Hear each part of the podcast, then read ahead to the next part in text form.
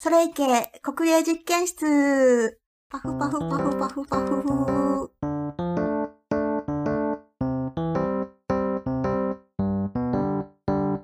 はい、こんにちは。えーと、国営ラボのミーニャンです。あ、ミーニャンこと奥野美里です。はい、今日は小さなグラフィックファシリテーションっていうものをあの皆さんに紹介できたらなぁなんて思っています。前回ですね、私も事例を紹介したグラフィックレコーディングの本が出たよなんてお知らせをさせていただきました。なんか本を読んでくれた方ありがとうございます。もしかすると絵がとっても素敵だったりとかカラフルだったりとかめっちゃ整理されてたりっていうことであグラフィックファシリテーションってちょっとハードルが高いのかななんて感じた方もいらっしゃるかもしれないななんて思っています。えっ、ー、と、それでですね、今日はそんなちょっとハードルが高いかなって思った方でも、あの、実は簡単に始めてもらえるような小さなグラフィックファシリテーションっていうものを紹介したいなと思っています。小さなっていうのは2人とか3人ぐらいでやるようなもう日常使いのグラフィックファシリテーションっていうことです。グラフィックファシリテーションっていうと、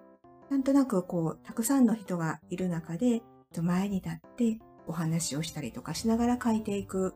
しかもなんかしっかり整理された状態でみたいなイメージがやっぱりあるかなと思うんですが、あの、今回紹介したいのは、手元で例えばスケッチブックですとか、A4 とか A3 とかのコピー用紙とか、そういったものでやるようなグラフィックファシリテーションなんですね。仕組みとしては本当に同じなんですけれども、書いてるものを一緒に同じ方向から見て書く。それを一緒に見てもらうっていうのが基本なんですが、必ずしもホワイトボードとか模造紙とか、そういったものを前にしなくても、本当に小さな日常のノートですとか、そういったものでできますよっていうお話なんです。はい。で、これを私は1対1の対人援助、例えばカウンセリングみたいなケースであるとか、ワンオンワンミーティングみたいな感じで上司と部下が話をするようなシーン。えっ、ー、と、あと他にもね、普通にお友達のなんか悩み事をちょっと聞いてあげようみたいな時とか、家族でもっと対話を増やしたいなみたいなところで使ってもらえるかななんて思っています。特に悩み事とか、なんかモヤモヤして整理がつかない、例えば自分がやりたいことで、なんかすごくたくさんのことが絡み合って、自分の中ではすごくこう繋がっているんだけど、それを人に説明するのがすごく難しいっていうようなことって結構あると思うんです。いや、実は私はめっちゃそういうことが多いんですよね。で、あの、そういうお話を相手がしてくださるのを書いていくことによって、その方がどんどん整理されていくっていうようなことが起こってくる。それを、あの、まあ、グラフィックファシリテーションでサポートするっていうようなお話なんです。小さなグラフィックファシリテーションでですね、私がすごく大事だなって思っているのは、実はプロセスなんですよね。ほら、やっぱりどうしても書く内容とか、どんな絵を描くのとか、聞き方とか、いろいろ大事なところがあるんじゃないのって皆さん思うと思うんですね。もちろんそれも大事なんですけど、実は一定のまあルールというか、プロセスとルールを守ることで、誰でもある程度聞いて書くっていうことができるようになるかなって思っています。その一つ、ルールなんですけれども、も最低限同じものを同じ方向から見れる状態で位置取りをするって感じですね。あの、例えば、机に座るときに、ちょっと斜めの位置関係、あるいは横に座るっていう感じの位置関係で座るのが、実はすごくいいなと思っています。人と話すときに、ちょっとオフィシャルにやろうと思うと、つい向かい合ってしまうんですよね。例えばお店なんかに行ってもそうですよね。カフェとかでも、あの、二人一組で行くと、向かい合いで座ってしまうんですけれども、向かい合いで座ってしまうと、こう書いてるものを逆からしか見れない。だから読めないんですよね。なんか絵も逆になってしまうので、効果がちょっと十分に現れないなぁなんて思っています。ちょっと恥ずかしいかもしれないんですけれども、お隣同士とか斜めに座ってもらうようにしてもらったら、あの、一つ、いろんなことを工夫する前に、それだけを、あの、大事にまずやってもらうと、なんか50%ぐらいの効果は出るんじゃないかななんて思っています。二つ目に大事だなと思っているのが、実はプロセスなんですよね。三つのプロセスを私は踏むのがいいなと思っています。えー、と一つ目は、えーと、ひたすらグラフィックファシリテーション、話を聞きながら書くっていうフェーズですね。そして二つ目がお話を聞いた内容を、えっ、ー、と、こんな風に聞きましたよって返す、あの、いわゆるフィードバックって言われるフェーズ。で、三つ目が、この二つのフィードバックまでした内容を踏まえて対話をしていくっていうフェーズになります。なので、聞いて書く、フィードバック、そして三つ目が対話。この3段階を踏むと、ではこの3番目の対話のシーンで、かなり本当の本音みたいなものが出たりとか、例えば、えっ、ー、と、第一フェーズのところで、しっかり話を聞いてもらっているので、経験から出ているようなアドバイスを素直に聞けたりとか、そういうようなことが起こってきます。なので、このプロセスをきちんと踏んでいくっていうことをすることで、また確率が上がっていくんですよね。きちんと話を聞ける。もう少し詳しく言うと、一つ目の聞いて書くっていうフェーズでは、後でしっかり質問とかはするっていうことを前提に置いておいて、できるだけその人が話したいことを話したいように話せるようなサポートをしていきます。なので、鋭い質問なんかを投げてしまうと、ちょっとそれにどうやって答えようとか あの、そんな風になって結構しんどいんですよね。特に悩み事を抱えている方とか、あの、いわゆる自己肯定感が低い状態にある時って、問われるってすごく怖いんですよね。否定されているように感じる可能性がある。なので、私はこの、えっ、と、最初の聞いて書くっていうフェーズでは、確認するっていう質問の仕方をよく使っています。えっ、と、確認するっていうのは、例えば、私今までの話をこんな風に理解したんですけれども、この理解で合ってますかっていうような確認ですね。そうすると、もし合っていたら、あ、そうなんですよ。それでねっていう感じで、あの話が広がっていきますし、もし間違っていたら、あ実はそうじゃなくって、こういうような意味合いで私言ったんですって、訂正してもらえるんですよね。で、訂正してもらったそのタイミングから、よりその人が話したい内容を話してもらえる。だからどっちに転んでも、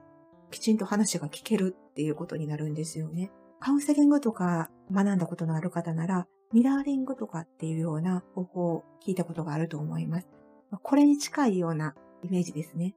はい。こうやって聞いて確認するときに、しかもこっちは絵を描いているの、絵とか文字を書いているので、それを指差しながらやっていくっていうことで、より理解が深まっていくのかなって思います。空中戦にならないですよね。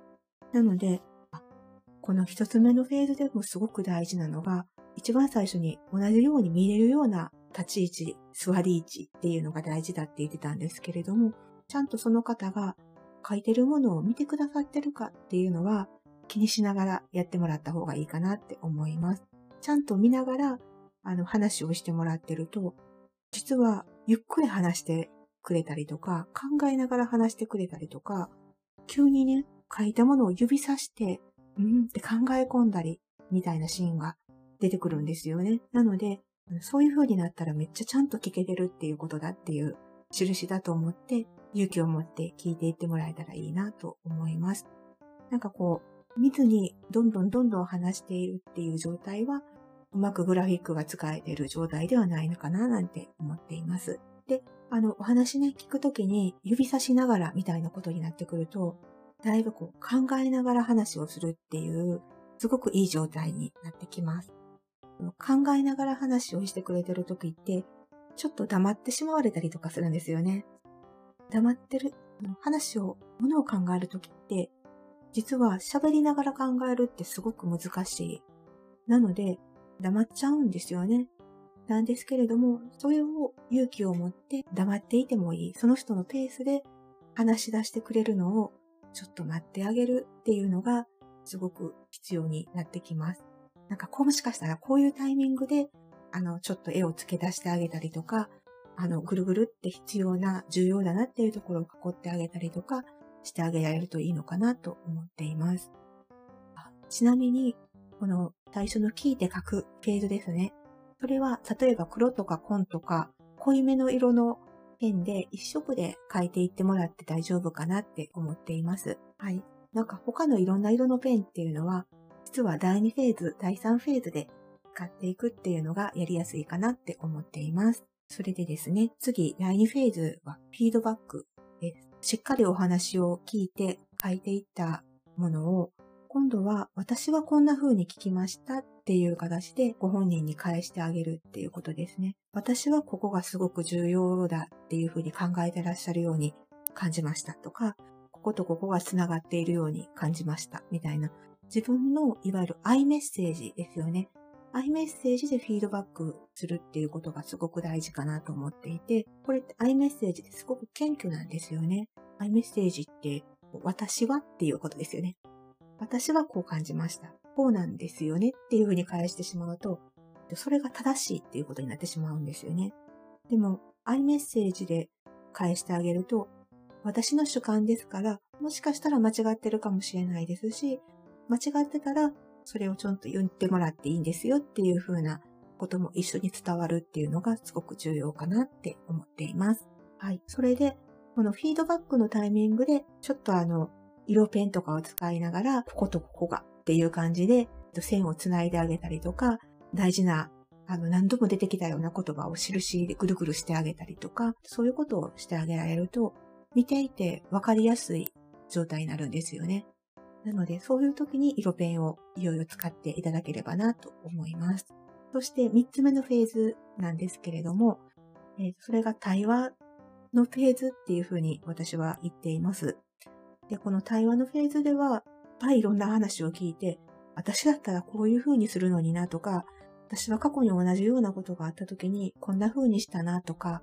他の人がこういう風に言ってたと聞いたことあるなとか、あの、今思いついたえっ、ー、と、アドバイスみたいなものとかもいろいろ出てくると思うんですね。そういったものを、えっ、ー、と、対話のフェーズでお話をしてもらって、やっていくとちょうどいいのかなって思っています。というのは、第一のフェーズでそれをやってしまうと、十分聞き切られていない、話し切っていないっていう状態なので、受け止められないですよね。ご本人が言いたいことを全部出した後であると、その人に対して聞いてくれた人に対して、すごい信頼感が増している状態なんですよね。私の話をちゃんと聞いてくれる人だ。その状態で来る分析とかアドバイスって、ちゃんと耳に入ってくるんですよね。第1フェーズぐらいから、本当はこうしたらいいんじゃないかなって思うことがあっても、この第3のフェーズまで待ってもらってから、同じ話をすると、しっかりその人に届くっていう状態になるのかなと思います。で、この対話のフェーズですごく大事だなって思ってるのが、ご本人が自分で気づいていくっていうことに、できるだけフォローするっていうような体制でいることかなって思っています。本当はこっちがね、すっかり分かってることとかってあったりするじゃないですか。それって客観的な立場になると見えることって多いからなんですよね。でも、絵に描いて、文字に書いて、そうやって見せることで、本人がとても気づきやすい状態に今できてる状態なんですよね。なので、その時に、もしかすると、こことここは、なんか関係がありそうな気がするとかなんかここが気になるんですよね、私、みたいな感じの、ちょっと最後まで言い切らないような、あの、話し方でやり取りをしてもらうと、本人が気づくっていうのをサポートすることができるので、私よく使うのがもしかするとなんですよ。もしかすると、てんてんてんっていう風に待ってみると、ご本人が自分で、私本当はこれがしたかったのかもしれないとか、本当はこう感じてたのかもしれないみたいなことを話し始めはります。なので、ちょっとそれを待ちながら話されたことをちょっと書いていってあげるっていうような対話の時間が作れるとすごくいいのかななんて思っています。はい。この具体的な書き方、聞き方みたいな話はまた次の機会に改めてしたいなと思うんですが、小さなグラフィックファシリテーション、やり方、このちゃんとプロセスを踏むっていうことと同じ方向で見えるように書くっていうことで、これだけでもできることがすごくたくさんあるので、ぜひ、あの、身近な人とチャレンジしてもらえたらいいかなと思っています。気になる方は、ごクリエラボでも講座をしていますので、ぜひいらしてもらえたらなと思います。よろしくお願いします。はい。では、次回またお会いしましょう。ありがとうございます。